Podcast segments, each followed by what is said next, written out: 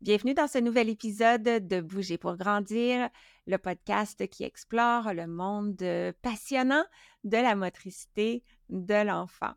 Le portage, c'est le sujet d'aujourd'hui. C'est bien plus qu'une méthode de transport pour les bébés. C'est un moyen privilégié de soutenir le développement global de l'enfant, incluant son développement sensorimoteur. Aujourd'hui, je reçois une collègue ergothérapeute en périnatalité mais pas que, parce que c'est également une monitrice de portage, une conseillère en lactation, une formatrice en portage physiologique et aussi l'autrice du livre Sans idées et activités pour éveiller bébé. Il s'agit de Clémentine Luzu, peut-être l'as-tu reconnue. Elle est bien connue sous le pseudonyme Bébé s'éveille sur les réseaux sociaux. Au cours de la discussion, nous allons nous plonger dans les équipements, les bienfaits, les méthodes, les considérations de sécurité et beaucoup plus. Tout ça de la perspective de l'ergothérapie. Bonne écoute! Et juste au cas où ceci est ton premier épisode, Bouger pour grandir est conçu pour stimuler les réflexions et répondre aux questions des professionnels de la santé, de l'éducation et bien sûr des parents qui accompagnent les enfants dans leur développement moteur, mais pas que. Et moi, je m'appelle Josiane Caron-Santa, je suis ergothérapeute québécoise, canadienne, formatrice internationale dans le domaine du développement de l'enfant et surtout passionnée de faire connaître la facette pédiatrique de mon métier, l'ergothérapie. Merci d'être ici et sans plus tarder, poursuivons avec l'épisode d'aujourd'hui. Bonjour Clémentine, bienvenue. Bonjour Josiane, merci. Je suis vraiment contente de t'avoir avec moi au podcast aujourd'hui pour discuter de portage. Moi, je te connais bien. Je t'ai découvert euh, à travers les réseaux sociaux, mais plusieurs euh, personnes qui nous écoutent en ce moment vont te découvrir. Alors, j'aimerais t'offrir l'opportunité de, nous parler un petit peu de toi, de ton parcours professionnel et de ce qui t'a mené au portage et aussi euh, quel est le lien avec l'ergothérapie. Merci Josiane. Alors, euh, je suis ergothérapeute comme toi et je travaille vraiment plutôt dans le domaine de la petite enfance, la périnatalité. Euh, je suis diplômée depuis euh, à peu près 15 ans. j'ai toujours travaillé en pédiatrie, j'ai travaillé un peu en crèche, maintenant je travaille en libéral et c'est vrai que j'ai plusieurs formations dans la petite enfance, dont un diplôme de monitrice de portage depuis maintenant 5 ans. je suis arrivée à, à cette formation-là parce que euh, bah, c'était aussi à un moment donné où moi j'étais euh, jeune maman et où j'ai trouvé que c'était quelque chose qui était très utile pour les parents. Et puis j'ai vu vraiment une importance dans le, aussi le milieu de l'ergothérapie. J'ai fait du lien avec mon expérience passée où je me suis dit que ça m'aurait beaucoup servi en crèche, etc. C'était un moment où, j'étais vraiment dans la prévention. Euh, et je pense que c'est un très bon moyen de prévenir beaucoup de choses. Donc on pourra mmh. en parler. Je ne vais mmh. pas tout dire maintenant. Mais je dirais que les deux grands points qui m'intéressent avec le domaine de l'ergothérapie, c'est que ça soutient le développement sensorimoteur et affectif du bébé. Et le deuxième gros point, c'est que ça permet aux parents de retrouver un équilibre occupationnel. Donc euh, voilà. Ça, je trouve ça intéressant parce que moi, j'ai porté ma fille il y a de ça 21 ans, mais dans un porte-bébé. Et à cette époque-là, je trouvais ça pratique et utile au niveau de l'interaction sociale, mais je ne m'étais pas questionnée autant au niveau de l'impact sur son développement sensorimoteur. Et sur le podcast Bouger pour grandir, c'est notre euh, sujet d'intérêt. Alors, j'ai vraiment hâte d'en discuter avec toi. Toi, tu es en Europe? Oui, je ne l'ai pas dit, c'est vrai. je travaille en France, euh, voilà. Super. Alors, moi, j'ai porté ma fille avec un porte-bébé.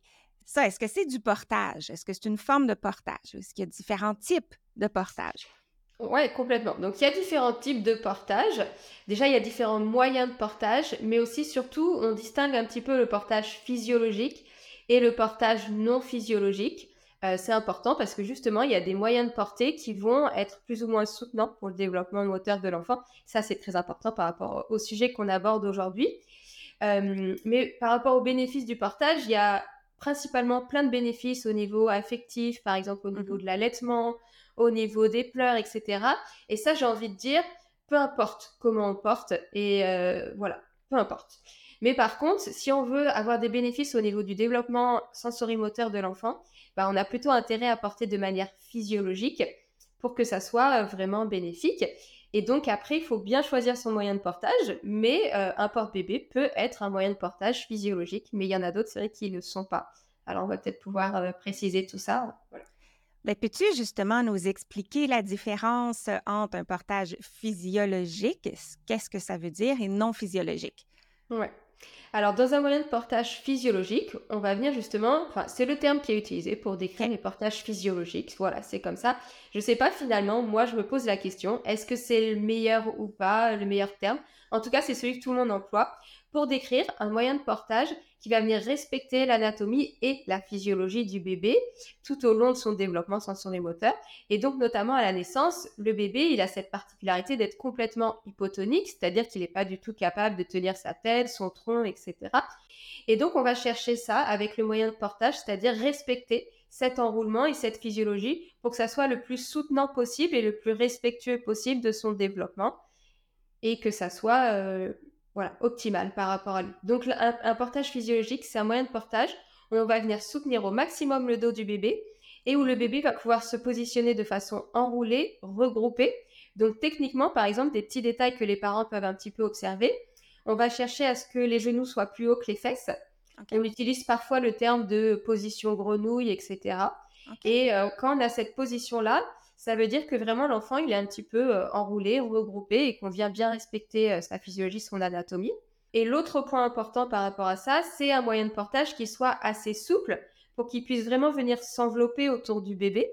Et une fois de plus, bah, respecter ce côté hypotonique, ce côté un petit peu mou euh, du bébé. Un autre point qu'on pourrait observer aussi, et c'est là où il y a des avis qui sont un petit peu divergents, dans le domaine euh, du portage, on pourra en parler parce que je pense que c'est très important pour moi, euh, comme c'est vraiment très divergent, que euh, d'exprimer les deux points de vue qui existent et pas seulement le lien, et qu'après chacun fait son propre point de vue avec toutes les informations. Et donc notamment dans le milieu du portage, il y a cet avis qui diverge où un, un porte-bébé euh, serait pas forcément aussi précis et aussi soutenant pour le dos du bébé quand il est tout petit, à la naissance, les premiers mois, quand il n'a pas encore un très bon contrôle postural, beaucoup de musculature, etc. Et qu'il n'y aurait que l'écharpe, notamment, ou un moyen de portage vraiment très très souple, qui puisse vraiment bien l'envelopper, le, le respecter euh, son anatomie et vraiment euh, se mouler sur, sur son corps et vraiment bien le soutenir. Mais voilà, on pourra peut-être creuser ce sujet aussi. Mais creusons, creusons.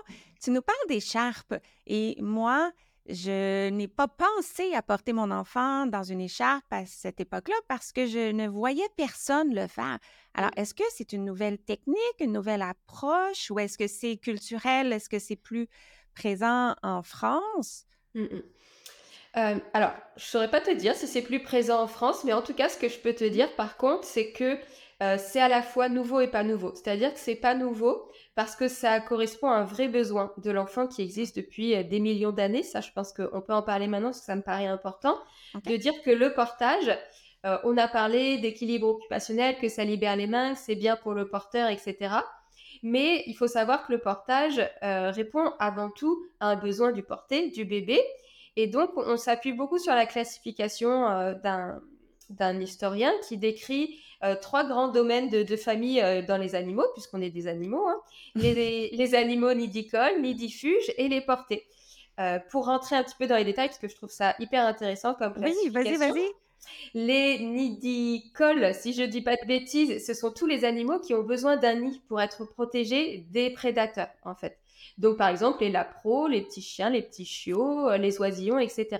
Et en fait, on remarque que toute cette famille d'animaux, donc, ils sont protégés des prédateurs par le nid, mais ils survivent aussi par rapport au fait qu'ils reçoivent une alimentation très très nourrissante. Des oisillons, ils vont euh, recevoir un verre de terre le matin et le soir. Euh, le lait, euh, voilà, des lapins est peut-être peut-être beaucoup plus rassasiant. Ce qui fait que ces, ces bébés, ils peuvent survivre très loin et très longtemps de leurs parents. Il n'y a pas de souci au niveau alimentation et prédateur. Les nidifuges, qui eux sont beaucoup plus matures, donc ça va être tous les poulains par exemple, les veaux, les agneaux, etc. Eux, ils ont une certaine maturité cérébrale, donc ce qui fait qu'au bout de quelques heures, ils marchent. Et pour se défendre des prédateurs, bah, ils vont rester collés à leurs parents. Mais comme ils marchent, ils n'ont pas besoin d'être portés. Et en plus, eux, bah, c'est corrélé justement. Ils n'ont pas une nourriture très rassasiante. Donc ça tombe bien, ils restent collés à leurs parents, ils peuvent manger assez régulièrement. Et puis il y a une troisième famille d'animaux, euh, la famille des portées, donc les marsupiaux, les petits singes, les kangourous, etc. Eux, ils ont une nourriture vraiment pas du tout rassasiante, donc pour pouvoir survivre, ils ont besoin de manger très souvent. Et, euh, et en plus, ils n'ont pas du tout de moyens de se déplacer, donc ils doivent être portés par leurs parents. Et donc nous, les êtres humains, on fait partie de cette famille-là, des portés. Donc c'est resté ancré dans le cerveau du bébé que pour pouvoir survivre, il a besoin d'être porté. D'où ce besoin très très présent à la naissance. Euh, voilà, pour être en sécurité et se sentir bien, il a besoin de se sentir collé à son parent. C'est rattaché un petit peu à ce côté euh, Voilà. C'est tellement intéressant. ouais. Alors, si on veut résumer les types de façons de porter le bébé, il y aurait le porte-bébé, mais s'il est porté d'une manière physiologique, mmh il y aurait l'écharpe on va en reparler aussi plus en détail, mais qui, mmh elle, permet plus facilement, je crois, le portage physiologique. Et quand je porte bébé dans mes bras, ou si je le balade en poussette, je le mmh. transporte. Est-ce mmh. que ça compte, ça? Alors dans les bras, ça compte beaucoup parce que finalement, on vient porter, on peut porter de manière physiologique aussi à bras. Physiologique, c'est vraiment respecter cette hypotonie, cet enroulement qu'a le bébé naturellement à naissance et que ça soit finalement en porte-bébé, en écharpe, à bras. on peut porter de façon physiologique ou pas. Si on porte pas très bien à bras, on peut très bien ne pas porter de façon physiologique. Donc à bras, c'est très important aussi. Et d'ailleurs, on n'a pas vraiment d'études sur le portage physiologique et ses bénéfices. Je vous dis tout à l'heure tel et tel bénéfice. En réalité, les seuls bénéfices qu'on a, c'est sur le pot à pot et le côté contenance, emmaillotage, etc. Donc après, on extrapole au portage. Alors, il y a quelques données quand même sur le portage, mais vraiment, le maximum de données qu'on a, c'est sur le pot à pot et l'emmaillotage, et c'est sur en fait tous les soins de développement, le nid cap, etc que pour le coup, vous êtes euh, très bien en avance aux États-Unis, au Canada par rapport à ça, euh, par rapport à nous en France, et où on a énormément étudié le comportement de l'enfant, si il est en poids à peau ou en mailloté, une fois de plus. Et donc, euh, c'est là qu'on se rend compte que bah, c'est mieux pour l'allaitement, qu'il pleure moins, qu'au niveau cardio-respiratoire, il se comporte mieux, qu'au niveau autorégulation, il se comporte mieux, etc., etc. Les hospitalisations durent moins longtemps pour les enfants prématurés, etc. Donc, c'est là où on constate vraiment les bénéfices. Euh, voilà. Mais nous, on extrapole en se disant, bah, finalement, après le bébé, si on le met en écharpe, si on le met dans un porte-bébé, bah, il a ce côté aussi contenant, rassurant, etc., qui a aussi quand même des bénéfices. Mais moi, il y a une question qui me vient en tête. Le bébé, c'est important qu'il passe du temps au sol pour son développement. Ouais. Lorsque bébé est porté, est-ce que ça lui enlève du temps au sol ou est-ce qu'il gagne des bénéfices complémentaires? Est-ce qu'il faut doser? Peux-tu nous parler un peu de ça? Ouais, je pense qu'il faut en effet doser, il faut trouver un équilibre. C'est vrai que l'enfant, pour bien se développer, il a besoin d'un maximum d'expérience au sol, libre de ses mouvements. Et en portage, on n'est pas forcément complètement libre de ses mouvements, donc on, pourrait croire que c'est pas très bon. Mais euh, après, on va gagner d'autres bénéfices en portage qui sont très complémentaires des temps de jeu au sol.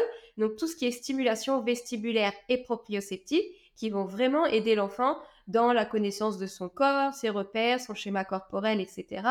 Au niveau de l'équilibre, au niveau du mouvement. Et donc, tout ça, c'est très intéressant pour que l'enfant, après, puisse euh, ben, re-exploiter ces compétences-là au niveau du quatre pattes, au niveau de l'apprentissage de la marche, etc. Donc, euh, porter, certes, ça ne remplace pas un temps de jeu libre au sol, mais c'est très complémentaire et très intéressant parce que l'enfant, il est certes contenu dans une écharpe, mais il a, il doit solliciter sa musculature, son corps, son réflexe d'agrippement, etc., son système vestibulaire et proprioceptif, donc c'est très utile.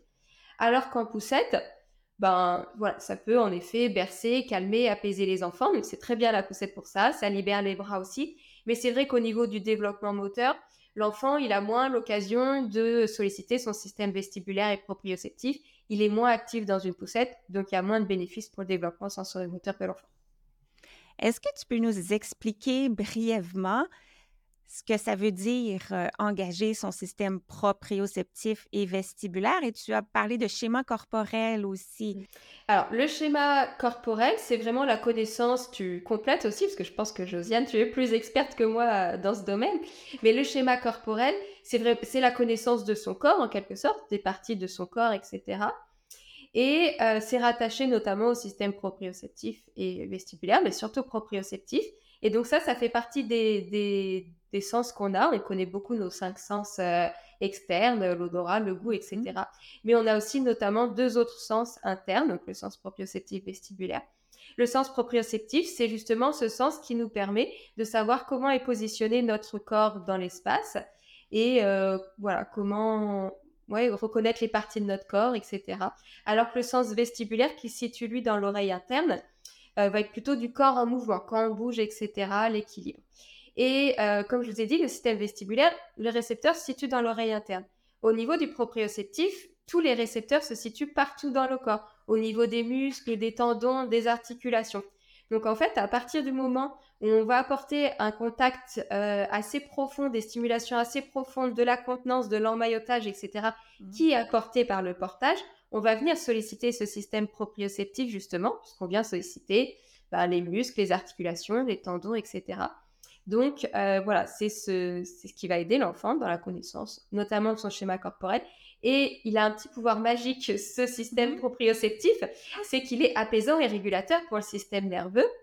Et donc c'est pour ça que on retrouve tous ces bénéfices entre emmaillotage ou portage sur le côté apaisant et régulateur pour le bébé et les enfants en règle générale.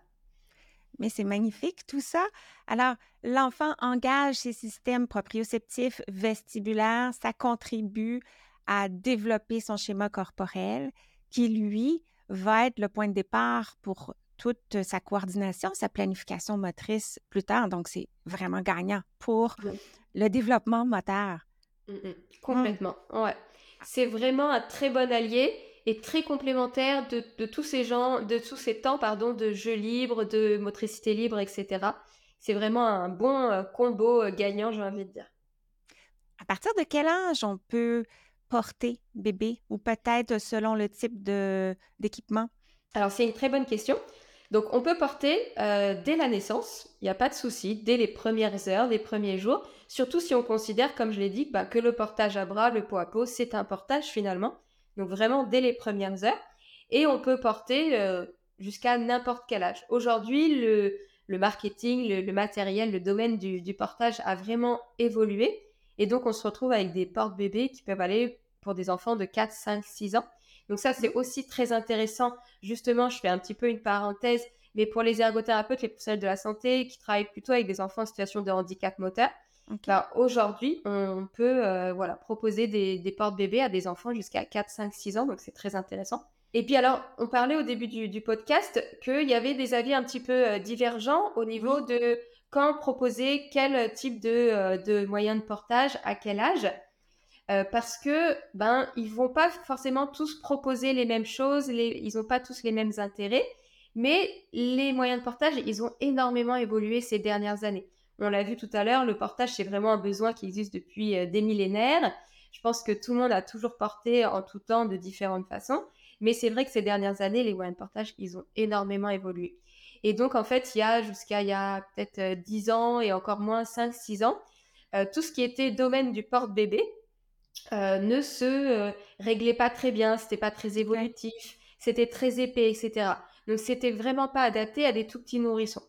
Euh, je peux peut-être préciser parce qu'on l'a finalement pas vraiment fait. Donc en fait, il y a trois grandes familles, j'ai envie de dire, de moyens de portage. Les écharpes, dans lesquelles on considère aussi les slings, qui sont des moyens de portage asymétriques, qui sont cousus sur des anneaux, mais qui sont faits en écharpe, que ce soit des écharpes tissées ou des écharpes tricotées, c'est deux types d'écharpes. Il y a tous les, ce qu'on appelle les meidai, donc ça c'est euh, d'origine asiatique. C'est euh, un carré de tissu, si je devais résumer, un carré de tissu qui est déjà un petit peu préformé, donc on se rapproche un petit peu du porte-bébé. Et après, il y a quatre pans de tissu qui partent de, ce carré. Donc deux pans en bas pour faire la ceinture, pour nouer autour de nous, et deux pans en haut pour euh, se nouer autour comme une écharpe. Donc ça, c'est les Meidai. Et puis après, il y a toute la famille des portes-bébés. Et même après encore, donc les portes-bambins, les toddlers, preschool, euh, dans, notre jargon, voilà, c'est la taille pour les plus grands enfants. Et donc, en fait, il y a quelques années de ça, euh, les portes-bébés, ils étaient vraiment pas adaptés pour les nourrissons. Donc, on les déconseillait vraiment à un certain âge. Notamment, on disait beaucoup, tant que l'enfant, il n'a pas un bon contrôle postural, qu'il tient pas euh, assis, qu'il sait pas se mettre assis tout seul, etc. etc. Et aujourd'hui, il y a encore certaines personnes qui pensent ça, Voilà, ça leur appartient. Euh, et il y a tout un autre euh, pan des professionnels de, santé, des monitrices de portage. Moi, je suis plutôt de cet avis-là, qui trouve qu'aujourd'hui, les portes-bébés ont vraiment très bien évolué. Ils peuvent être vraiment très réglables et très adaptés pour des enfants dès les premières semaines de vie, et voire même certains portes-bébés dès la naissance. Ils ont des critères assez spécifiques. On veut qu'ils se règlent vraiment au niveau de l'assise pour éviter de, d'écarter trop fortement les hanches. On veut qu'il se règle en hauteur, en largeur, pour vraiment s'adapter au dos du bébé. On veut qu'il soit très très souple pour qu'il puisse justement respecter cet enroulement du tout petit. Mais surtout, au-delà de ces critères-là, il faut observer comment le bébé se comporte dans le porte-bébé. Parce que il faut imaginer un bébé dans un porte-bébé, c'est comme nous quand on s'installe dans un hamac assis. Vous voyez les hamacs qu'on suspend et dans lesquels on mhm. peut s'asseoir. Pas ceux dans lesquels on s'allonge, mais ceux dans lesquels on s'assoit. Et bien, suivant la taille du porte-bébé et notre morphologie, si on est très grand mais très mince, euh, si on est euh, plus petit mais très costaud, euh, très trapu et qu'on est un petit peu lourd aussi finalement et qu'on et qu'on remplit bien cette poche, ben on va être beaucoup mieux soutenu, beaucoup plus à l'aise. Alors que si on est un tout petit gabarit dans une, un immense hamac, ben on va être un peu perdu, il va y avoir des trous, des, des, des faux mmh. plis, etc. On ne sera pas aussi bien. Alors nous, on a un bon tonus musculaire, voilà, mais il faut imaginer que dedans, on met un tout petit bébé qui est immature, qui tient pas du tout son dos, etc. Donc euh, voilà, c'est très important de regarder comment se comporte l'enfant dans la poche pour être sûr qu'on soit bien soutenant, bien arrondi et qu'il y a un intérêt pour le développement moteur de l'enfant, du coup, puisque c'est ça qu'on recherche un petit peu. Et puis, bah, si c'est pas le cas, on attend un peu, quelques semaines, etc. Mais aujourd'hui, il y a quand même des bébés et des porte-bébés qui peuvent très bien euh, coïncider et qui peuvent très bien euh, être très bien installé dedans. Donc, il euh, ne faut pas s'en priver si besoin. Est-ce que l'impact, c'est plus le confort du bébé s'il n'est pas bien installé ou si ses hanches sont trop écartées? Ou est-ce qu'il y a des impacts physiologiques sur son développement? Savais-tu que l'Académie a créé un guide super pratique du développement moteur de l'enfant? Concrètement, c'est quoi? C'est une liste des jalons de motricité globale et de motricité fine étape par étape, âge par âge. Alors, si tu ne l'as pas encore, viens rejoindre ma communauté et récupérer ton guide. C'est gratuit au josianecaronsanta.com oblique guide. Est-ce que l'impact, c'est plus le confort du bébé s'il n'est pas bien installé ou si ses hanches sont trop écartées? Ou est-ce qu'il y a des impacts physiologiques sur son développement? Alors, c'est encore une très bonne question, Josiane. euh, il n'y a pas vraiment d'études sur le sujet aujourd'hui qui viennent nous prouver, par exemple, que utiliser un porte-bébé qui serait pas physiologique, dans lequel l'enfant serait un petit peu suspendu, pas bien soutenu, ce serait mauvais pour son développement moteur. Ça ne veut pas dire que ça n'existe pas si on n'a pas les preuves aujourd'hui. Mais a priori, c'est quand même pas mauvais pour son développement moteur. Mais en tout cas, c'est pas bon pour son développement moteur. On a vu ce qui était bon pour son développement moteur mais ça va pas avoir des impacts vraiment négatifs graves sur sa musculature, sa colonne vertébrale, etc. Euh, le fait de trop écarter, c'est pas non plus mauvais pour les hanches. Euh, ce qui est vraiment mauvais pour le développement des hanches, c'est quand l'enfant est vraiment immobilisé. Par exemple, les enfants qui sont emmaillotés, notamment là, il y a des études en Mongolie où euh, culturellement, et c'est encore beaucoup le cas, les enfants, ils sont emmaillotés vraiment très serrés. Donc, c'est-à-dire que les hanches sont immobilisées en quelque sorte. Euh, et après, ils sont mis dans le dos comme ça. Et ils sont portés de longues heures parce que les parents, ils travaillent avec leur bébé dans le dos toute la journée, etc. Et puis la nuit, ils sont un peu couchés comme ça. Eux, clairement, c'est démontré que euh, ça a un impact négatif sur les hanches et qu'ils ont une malformation des hanches, une dysplasie des hanches. Nous, même si dans le porte-bébé pas physiologique, c'est pas idéal du tout pour le développement de l'enfant, comme l'enfant, il peut quand même bouger ses hanches, il n'est pas euh, immobilisé, que c'est pas utilisé de très nombreuses heures, ça, on risque pas du tout de créer une dysplasie la dysplasie, c'est congénital. Les facteurs, ils sont congénitaux, les grossesses gémellaires, les enfants en siège, etc. Donc, c'est pas euh, mauvais, mais c'est pas forcément bon non plus. Et donc, justement, par exemple, si un enfant a déjà une dysplasie de la hanche, une malformation à la naissance, donc c'est important quand on a une dysplasie, d'avoir un porte-bébé euh, qui soit physiologique. Ça va contribuer à la bonne formation des hanches puisque c'est nécessaire pour que les hanches se forment correctement, que la tête du fémur soit bien dans le côté. Et pour terminer, par rapport à l'impact négatif que ça pourrait avoir éventuellement, c'est un impact un petit peu secondaire, mais qui est vraiment important quand même à mes yeux. Si l'enfant, on respecte pas bien son écart naturel, de hanche, s'il n'est pas bien enroulé, il va être pas bien positionné, il va pas être bien installé. Et en fait, cet enfant, il va pas se sentir bien. Le parent, il va pas se sentir bien. Il va par exemple avoir sa tête qui tombe en arrière, etc. Et euh, donc, il y a deux risques à ce niveau-là. Bah, le premier, c'est qu'éventuellement, le parent, ils veulent absolument euh, cacher les voies aériennes du bébé pour tenir la tête du bébé. Alors que la première chose à penser, si la tête du bébé part en arrière, c'est qu'il faut retravailler cet enroulement, ce regroupement, remonter les genoux. Et en fait, naturellement, la tête du bébé va venir se poser sur le torse. Et il y a un petit risque que les parents ben, cachent les voies aériennes du bébé, donc il y a un risque d'étouffement, hein, il faut le dire. Et le deuxième risque plus, plus général, mais qui n'est pas anodin, c'est que le parent, en fait, il arrête de porter. Parce que s'il n'arrive pas à bien installer son bébé, il n'est pas bien, il n'est pas confortable, il se dit c'est pas pour moi. Euh, alors c'est pas forcément le sujet ici, le développement affectif, mais il se dit je suis nul, j'y arrive pas, il porte plus son bébé qui pleure beaucoup dans la journée, etc. Et je trouve ça vraiment dommage. Et il y a des parents qui viennent me voir en atelier pour cette raison-là. Ils n'arrivent pas à installer correctement leur bébé, enrouler, etc. Ils sont à deux doigts d'arrêter le portage. Et c'est parce que ben, le, moyen de portage n'est pas physiologique. Les jambes sont trop écartées ou à l'inverse pas assez écartées. Et le bébé se positionne pas bien sur le torse du parent.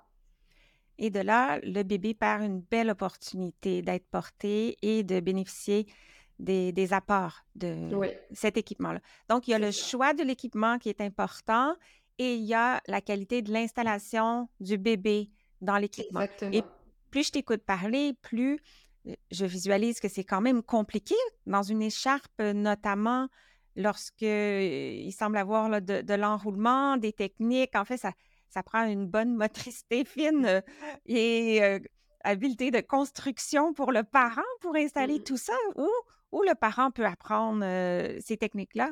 Oui, c'est vrai qu'au début, ça peut paraître un petit peu compliqué parce que c'est tout nouveau et comme tu dis, ça sollicite quand même beaucoup de compétences au niveau cognitif, repérage dans l'espace, etc.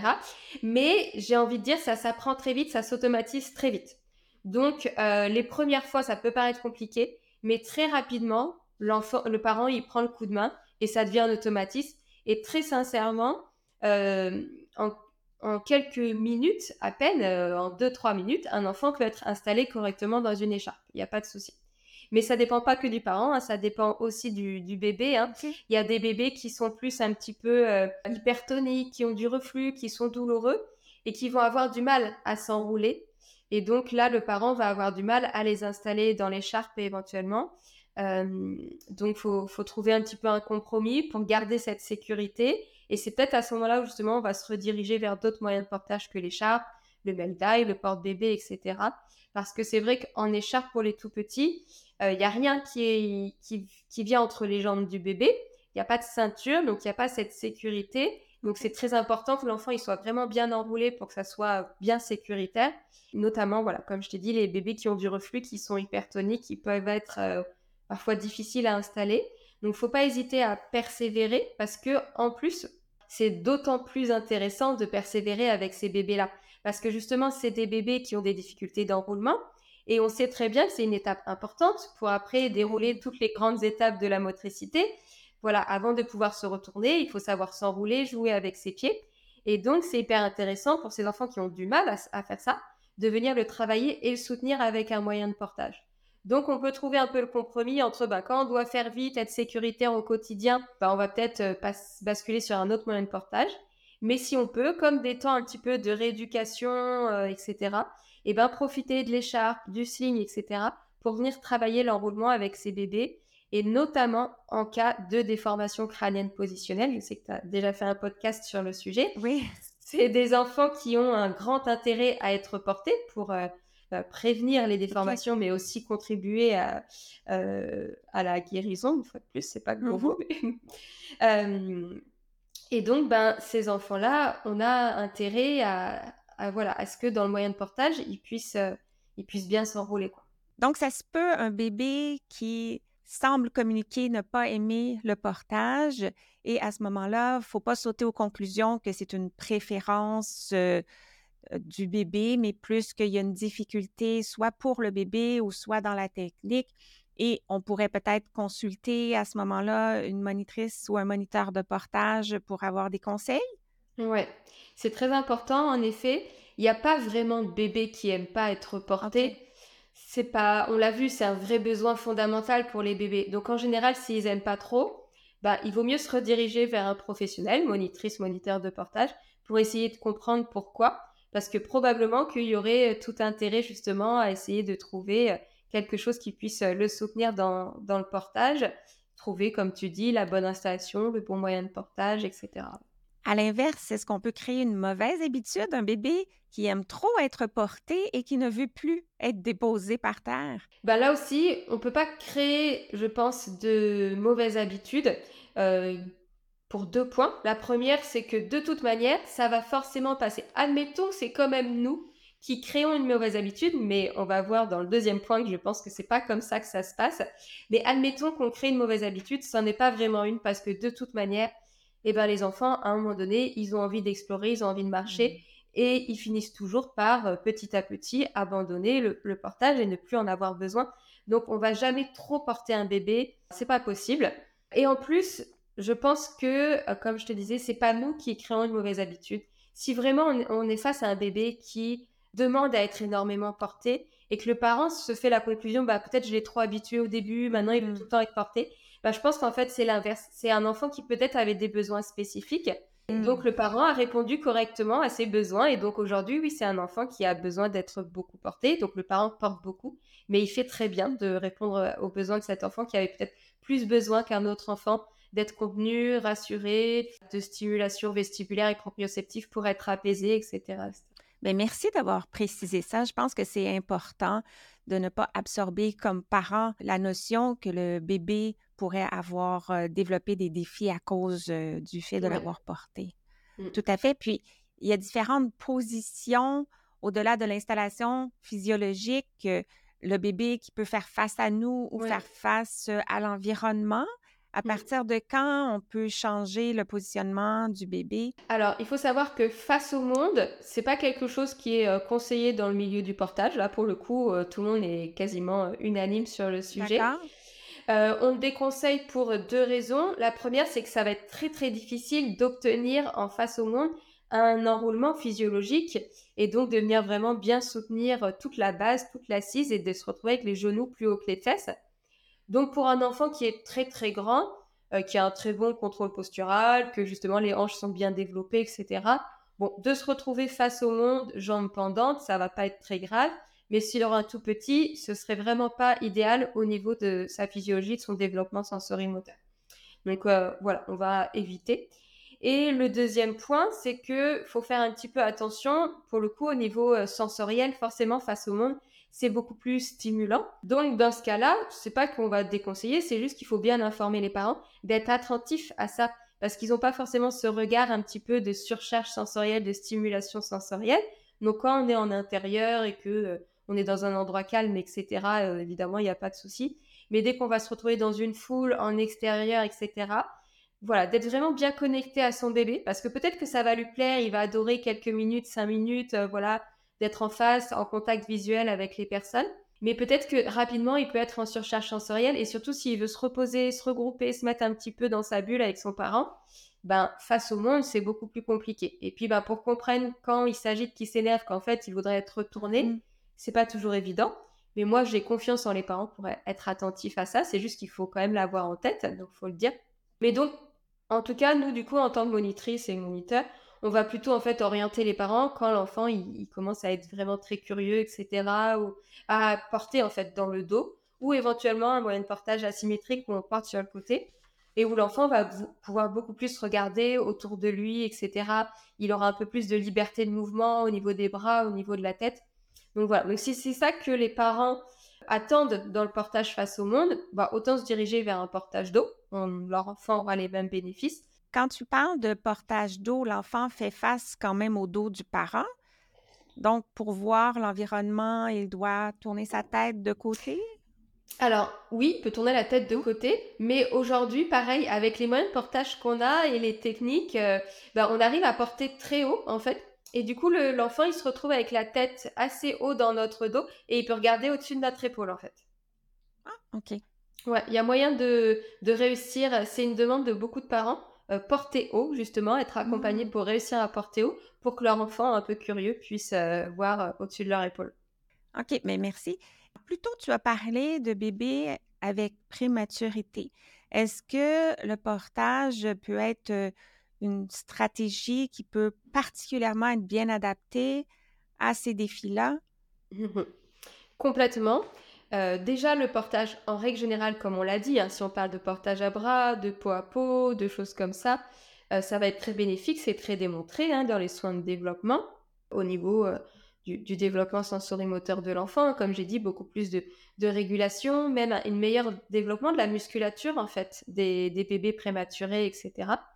Donc, il y a vraiment des bénéfices là-dessus. Et puis, euh, bah, comme c'est des enfants qui sont sujets éventuellement à des difficultés motrices, des retards de développement moteur, on va avoir tout intérêt à travailler ou en tout cas soutenir l'enroulement, puisqu'on sait que bah, l'enroulement, c'est vraiment le point de départ un petit peu, j'ai envie de dire, des grandes étapes euh, par la suite. OK. si on voudrait résumer les points essentiels à connaître comme parents qui considèrent le portage, mmh ça serait quoi si on veut en, soulever quelques-uns? Les points importants, je dirais que ben, vous avez raison de vouloir porter parce que c'est très utile pour vous, pour votre bébé, pour son développement sensorimoteur et affectif de manière vraiment globale. Il y a énormément de bénéfices. Peu importe comment vous portez, vous allez avoir plein de bénéfices, mais si on veut vraiment être sensibilisé au développement sensorimoteur, on va faire attention à porter de manière physiologique. Pour porter de manière physiologique, on va faire attention à ce que l'enfant soit bien enroulé, bien regroupé, qu'il ait les genoux plus hauts que les fesses, qu'on respecte son écart naturel de hanche et qu'on ait un moyen de portage qui soit souple euh, pour euh, qu'il puisse vraiment bien envelopper le bébé. Donc on sait qu'avec ça, euh, pour obtenir ça, pardon, on peut avoir les slings, les écharpes, les mail et certains porte-bébés à partir du moment où justement ils sont bien réglables, bien évolutifs, qui puissent vraiment bien s'adapter, être souples, etc. pour euh, respecter cette physiologie.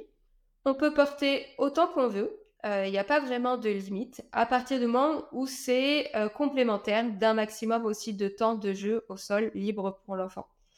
Après, il y a quelques petits points de sécurité pour compléter. On va faire attention à ce que les voies aériennes soient bien dégagées. C'est très mhm. important que l'enfant puisse bien respirer. On dit souvent aussi comme critère à hauteur de bisou. Euh, ça montre justement que la tête est assez haute sur le torse ici, plutôt au niveau du sternum. Donc un espace bien dégagé, une fois de plus, pour les voies aériennes. On verra ce que notre moyen de portage soit sécuritaire et notre installation aussi. Alors là, c'est difficile de, le décrire, mais voilà, quelque chose de, de bien serré, de bien installé. Donc, il ne faut pas hésiter à se faire accompagner. On fera attention à tout ce qui est température, à ce que l'enfant n'est ni trop chaud ni trop froid dans le moyen de portage, surtout pour les tout petits, hein, les semaines qui viennent après la naissance. Et le dernier point, on va pas porter en voiture pour faire du vélo, pour faire des grosses randonnées, etc. C'est parce que ça arrive, donc c'est important de le préciser. Oui, vraiment. Mm. Est-ce que c'est un bon cadeau à donner à quelqu'un qui est enceinte, qui attend un bébé? C'est un super cadeau parce que je pense que, ben, comme je l'ai dit, il y a des bénéfices pour tout le monde. Mais alors, je dirais que euh, plutôt que d'offrir juste une écharpe ou un porte-bébé, bah, peut-être plutôt offrir un atelier. Parce que si la personne, se retrouve avec une écharpe mais qu'elle ne sait pas comment s'en servir ou qu'elle s'en sert pas très bien, bah, c'est un petit peu dommage. Autant lui offrir un, un, atelier de portage. Et puis, si ça lui plaît, bah, elle aura toutes les clés, toutes les bases et elle pourra toujours après s'acheter euh, un moyen de portage. Alors, si on est intéressé à prendre un atelier de portage euh, en France, est-ce qu'il y a une association? Est-ce qu'il y a un site web pour trouver une monitrice ou un moniteur? Il n'y a pas vraiment d'annuaire ou d'association qui regroupe euh, toutes les monitrices pour les retrouver. Euh, il y a des personnes qui, qui, ont fait leur propre un petit peu annuaire, etc. Mais c'est rien d'officiel et de très complet. Le mieux, c'est de chercher sur Internet, Google, de taper monitrice de portage euh, et d'appeler les, personnes qui vont ressortir sur Internet et de voir comment euh, le feeling passe. Euh, voilà, est-ce que la personne est vraiment à l'écoute, bienveillante, sans jugement? Parce que ben voilà, quand on est en difficulté, c'est important d'être bien à l'aise avec la personne. Et puis de lui demander comment elle est équipée, parce que ben voilà, le, comme j'ai dit, le milieu du portage a énormément évolué ces dernières années. Donc c'est vrai que si on a un équipement qui date d'il y a 10 ans, ben, parfois c'est pas forcément ce qu'il y a de plus adapté euh, pour les enfants. Alors toi, tu en offres des ateliers.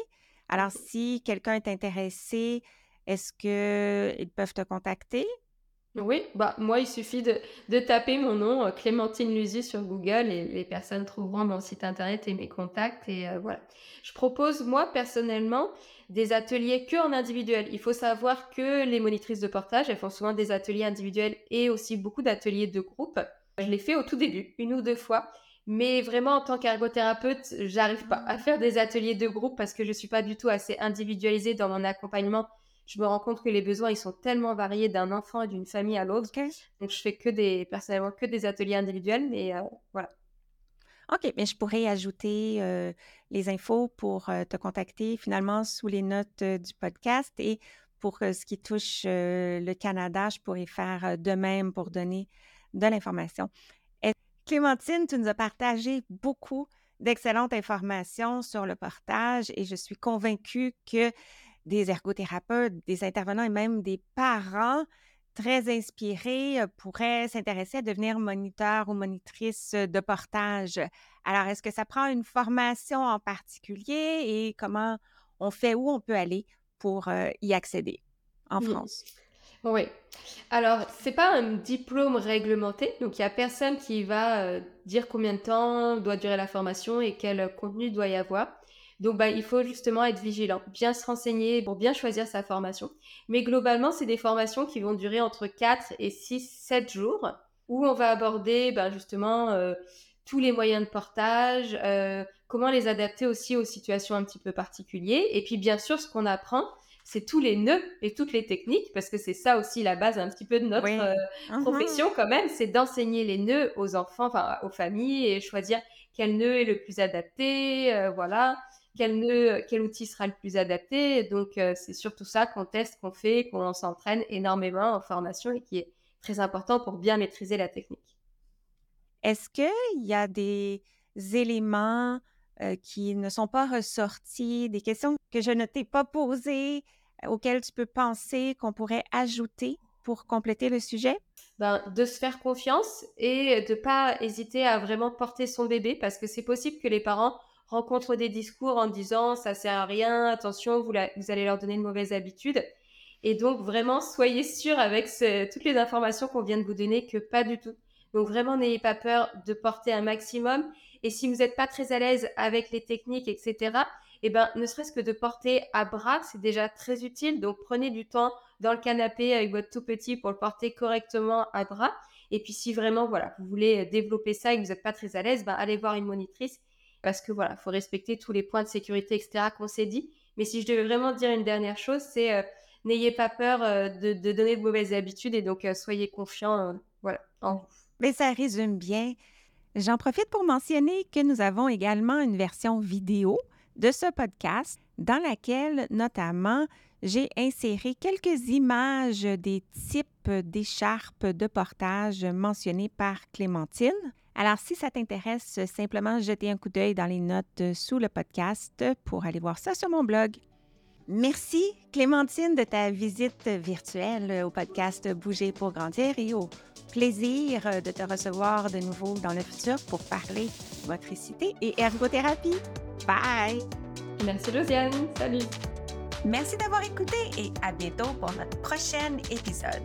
Et d'ici là, vous pouvez me retrouver quotidiennement sur les réseaux sociaux, consulter mon blog et profiter de mes ressources gratuites en joignant ma communauté au josianecaronsanta.com guide. Le podcast Bouger pour grandir est une production de l'Académie de formation JCSI, des formations en ligne sur le développement et fonctionnement de l'enfant de la perspective de l'ergothérapie.